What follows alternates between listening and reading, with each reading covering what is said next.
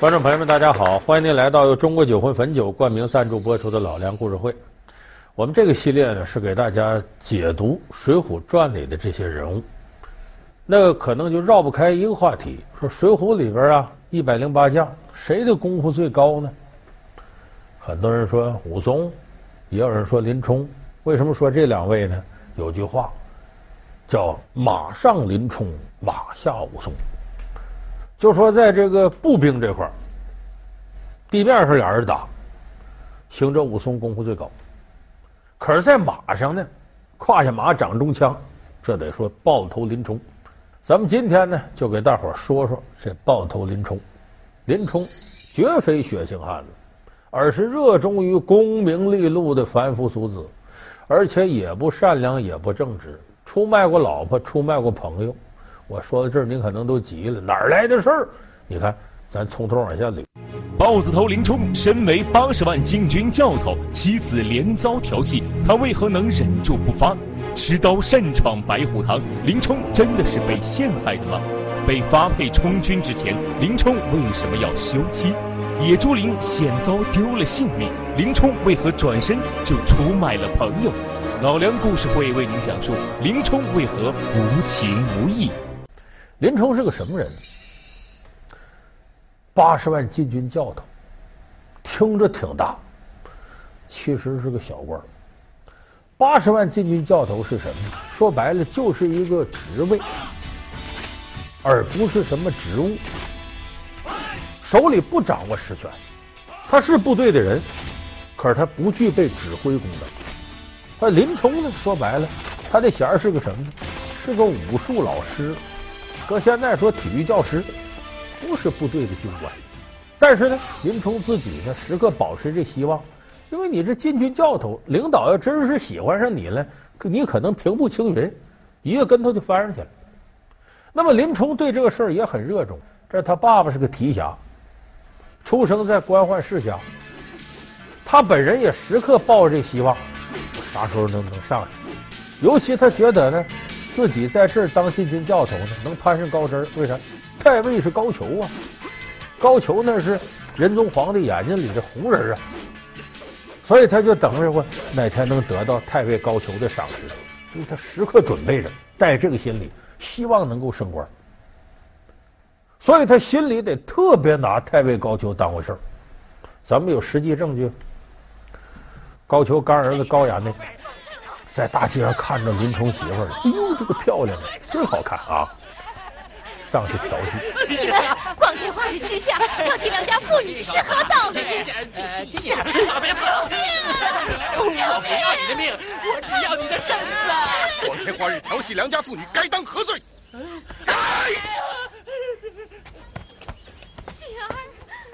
这高衙内动歪歪心思了，当然他这胆子也不小。因为林冲这武功很高，你敢动他媳妇，你给他戴帽子，这了得吗？回过头，这高衙内设计了一下，就让林冲有公事出门，就进人家屋调戏这个林娘子。可把我想死了！我就是想和你和你娘子，娘子，娘子，娘子，怪人。结果林冲也是半道回来了，把高衙内吓跑了。回去高衙内心里扑通扑通直跳的，这林冲要打上门了，我可打不过他。可是林冲一打听，这是高衙内，哎，忍了忍了吧，这口气咽了咽了。为啥？人爸爸管着我呢。你越是让他，他就越要得寸进尺。不让他又能怎么样？冤冤相报何时是个头啊？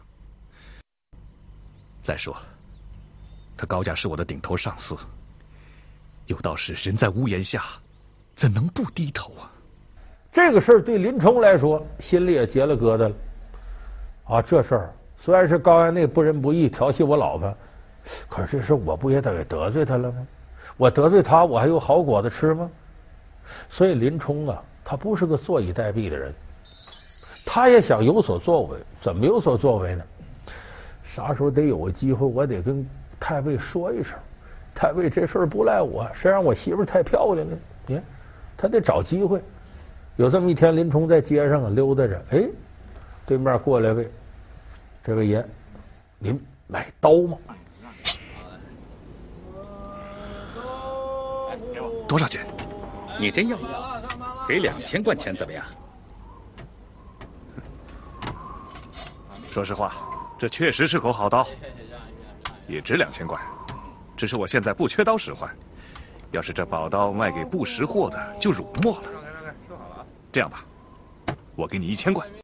这林冲砍价也够厉害的，砍到一千贯。可是术业有专攻，林冲使什么呢？使枪的，不是使刀的。那么他在刀上下这么大本，他想干嘛呢？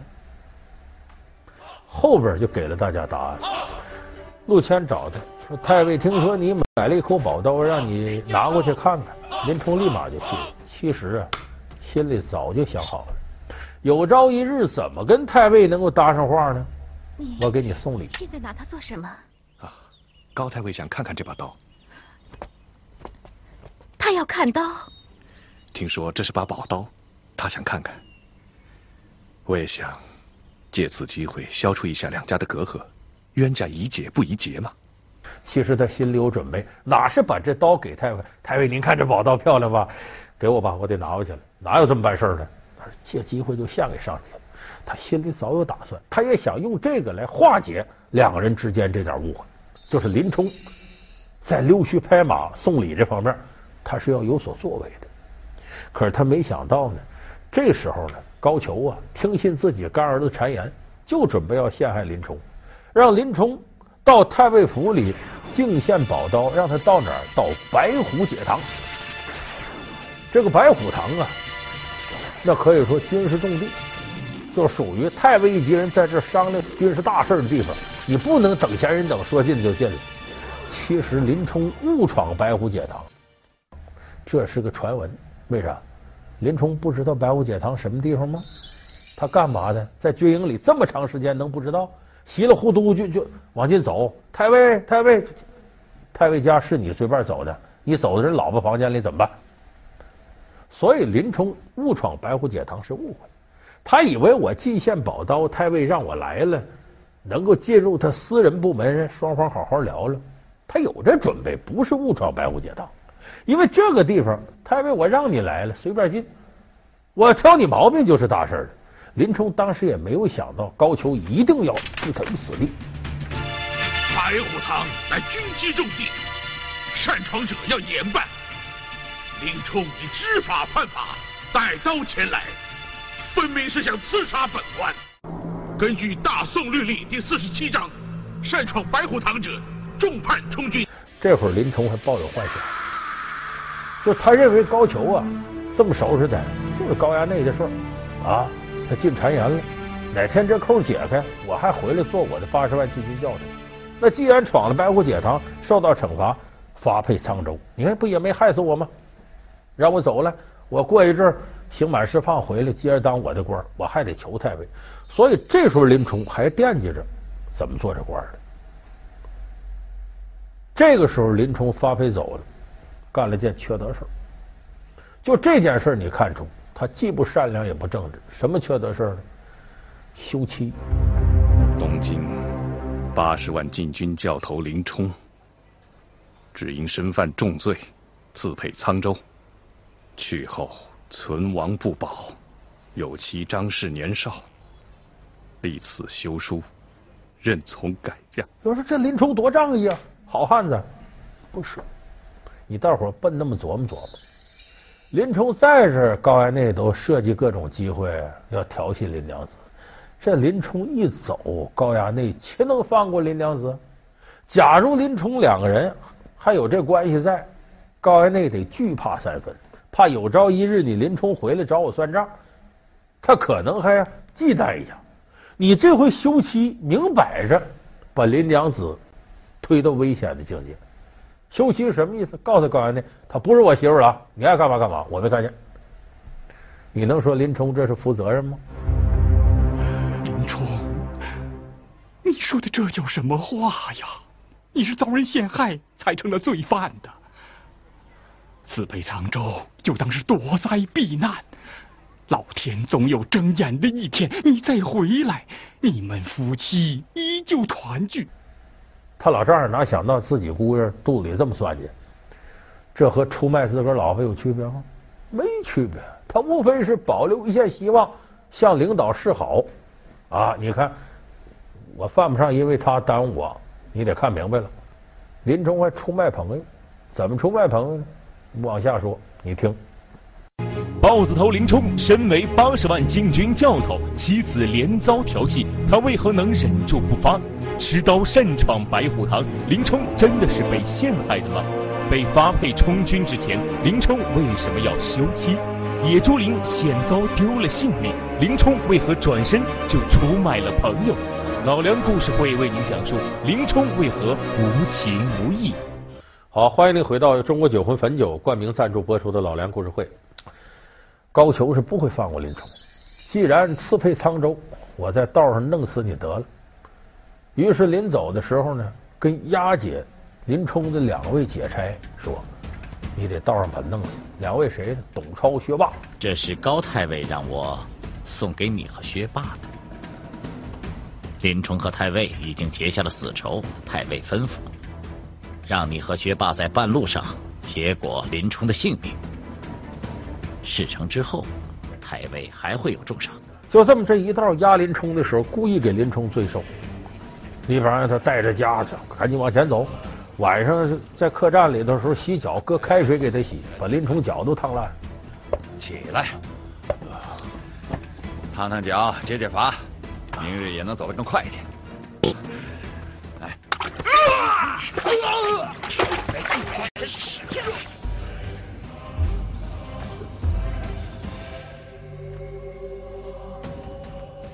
就这么来至，在前面有个密松林，让林冲在那儿歇着。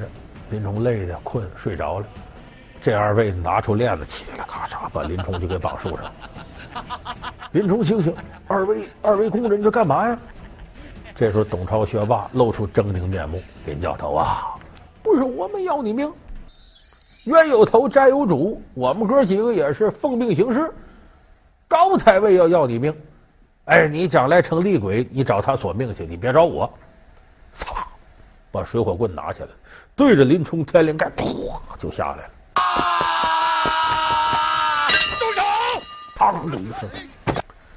咱们说这个小说评书里常有这情节，眼看把人杀了啊，棍子下来了，树后头一声断喝，哒，飞出一柄禅杖来，把这水火棍给挡开了。接着树后跳出个胖大和尚，张嘴来一句：“洒家在这里听你多时。”这谁呢？咱都知道，花和尚鲁智深，跟林冲有交情。俩人呢，在这个太空相国寺的时候认识的，经常在一块耍枪弄棒。果然有些手段，咱们再耍几个回合。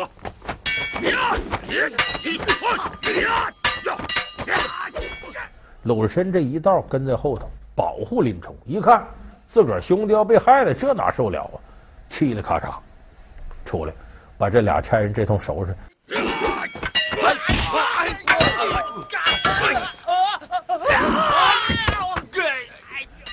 拿出禅杖来，这就要他命啊！这两位啊，董超、薛霸吓得磕头跟捣蒜似的。哎呦，这位和尚爷爷，您饶了我！林冲给说话：“哎呀，哥哥。”不能伤害两个工人，师兄，不关他们的事，是高俅狗贼要置我于死地，你就是杀了他们，也是冤屈呀！林教头说的是啊，说的是冤屈个鬼！先杀了他们，回去再提高俅的狗头。饶命啊！饶命啊！还饶命啊！鲁智深也生气，说：“这样吧，这一道我也不放心他们，不刺配沧州吗？我送你一程。”这么着，鲁智深。等于压着这俩工人，带林冲往沧州走。走半道上，董超、薛霸这俩人贼眉鼠眼，琢磨：弄不死林冲了，回去咱怎么办？怎么说呀？说出来个胖大和尚，把我们给弄着了。他是谁，咱都不知道啊。总得得说出个人来。这俩人笑嘻嘻的，哎呦，这这这这这这位佛爷啊，什么事儿？您您您是在何处主持啊？因为你在哪儿挂单呢？还是主持什么的？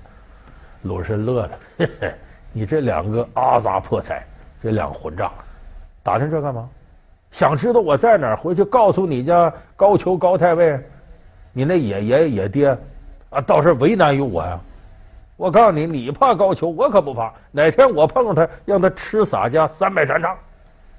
横眉立目，几声断喝，董超学霸不敢吱声。这他俩打听鲁智深是哪儿的，用意很明显呢。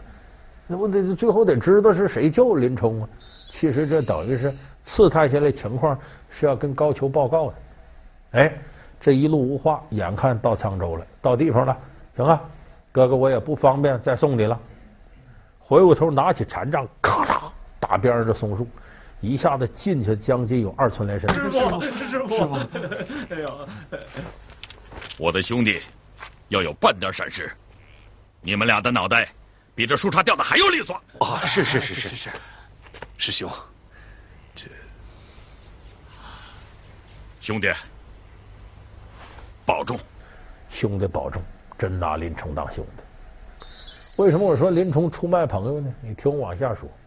转过身，鲁智深走了，董超、薛霸到松树跟前一看，我的妈呀，这和尚劲儿太大了，这碰我们一下还了得，沾上死碰上亡啊！说这和尚也太厉害了，林教头。林冲说：“哼，区区一个松树算得了什么？相国寺那个杨柳，他都能倒拔起来，何况这个了？”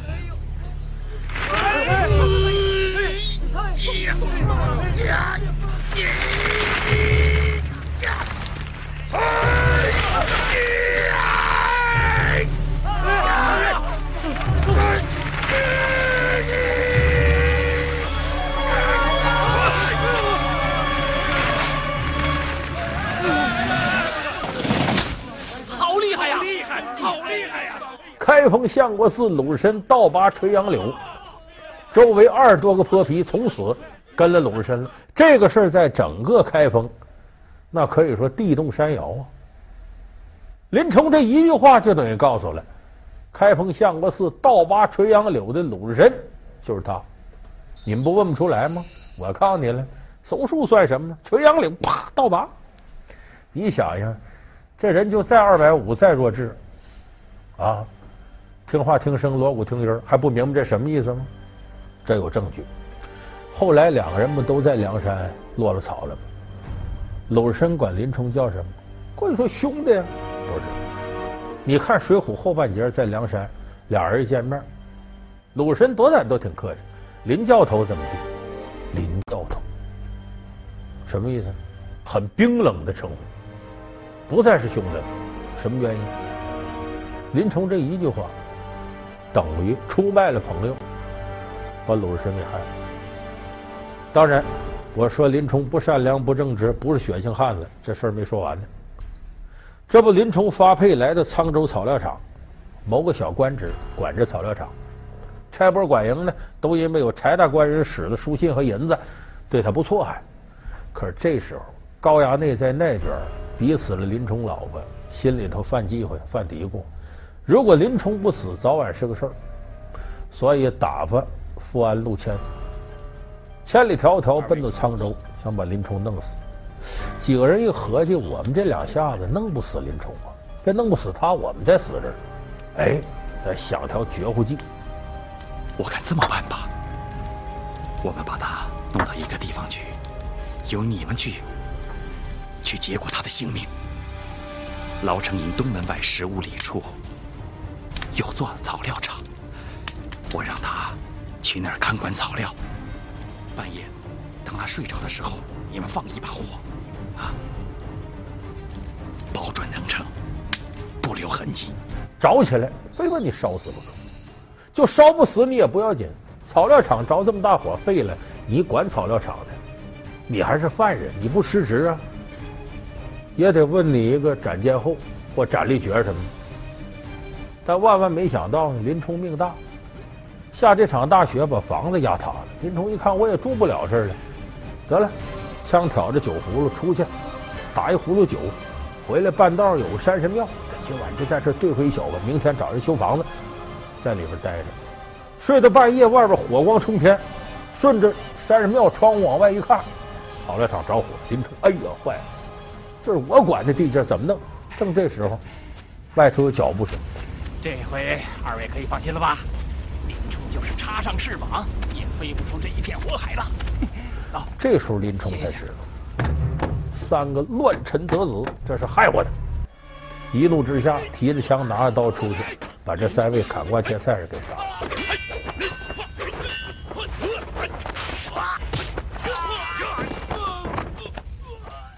林冲为什么前面不杀董超、薛霸，这时候要杀这三位？这是有原因的。什么原因？林冲这时候才绝望。他但凡有一线希望，总惦记着啥时候刑满回去啊，太尉还能用我，要不然也不会又休妻又出卖鲁智深。他这时候怎么绝望了呢？不是我这平白说啊，有诗为证。这《水浒传》里头写了，林冲杀完人之后啊，喝酒，借着这个酒劲儿呢，写了首诗。仗义是林冲，为人最朴忠。我这人淳朴还忠诚，对谁忠诚？对高太尉忠诚。我也仗义。哎，江湖驰胜于经过显英雄，我能耐大，我江湖名声好。最关键的第三联。身世背负梗，功名泪转蓬。就我这身世忒惨了，我到现在为止我也没家了，就跟那个雨打荷花之后啊，那荷花梗在上边飘着，根儿也没了，起来，没家了。身世泪转蓬，转蓬什么？蓬草，让风一吹，呜，飞起来了。为啥？根儿都拔起来了。这句话最关键。身世背负梗，功名泪转蓬。就我根儿都没了，啥都没了。原来我还认为有一线希望回去，高太尉会用我。合着高太尉派几人来杀我，要置我于死地，我什么希望都没有了。所以你看，后来林冲上了梁山，念念不忘就是杀高俅，因为他知道高俅在一天他没好，不把高俅弄死，自己就永远得在梁山窝着。所以这个各种各样仇恨堆到这儿，他绝望了。就我自己完全绝望了，没根儿了。一点念性也没有了，所以你看，身世背负梗，功名泪转蓬，还不忘提功名俩字儿。所以你经我这么一分析，你说林冲能说是个血性汉子吗？能说是个善良正直的人吗？他也是在这个碌碌仕途当中啊，想寻求升官发财的机会而不得，遭人陷害，被迫发出了最后的吼声，而且没到绝望的时候，他轻易不放弃自己的希望。还在继续配合这些作奸犯科者干一些不仁不义的事儿，所以林冲啊，是到了绝境之后，他才想起来反抗，那绝不能算得上个血性汉子。所以我们说林冲雪夜上梁山，有那么一句成语叫“逼上梁山”，这个“逼”字儿用得好。乾隆皇帝在位六十年，励精图治，与祖父康熙共同营造了中国历史上著名的康乾盛世。乾隆也是中国古代最为人津津乐道的，莫过于他的身世之谜。这些离奇的说法又是从何而来？老梁故事会为您讲述乾隆身世之谜。好感谢您收看这期老梁故事会。老梁故事会是由中国酒魂汾酒冠名赞助播出。我们下期节目再见。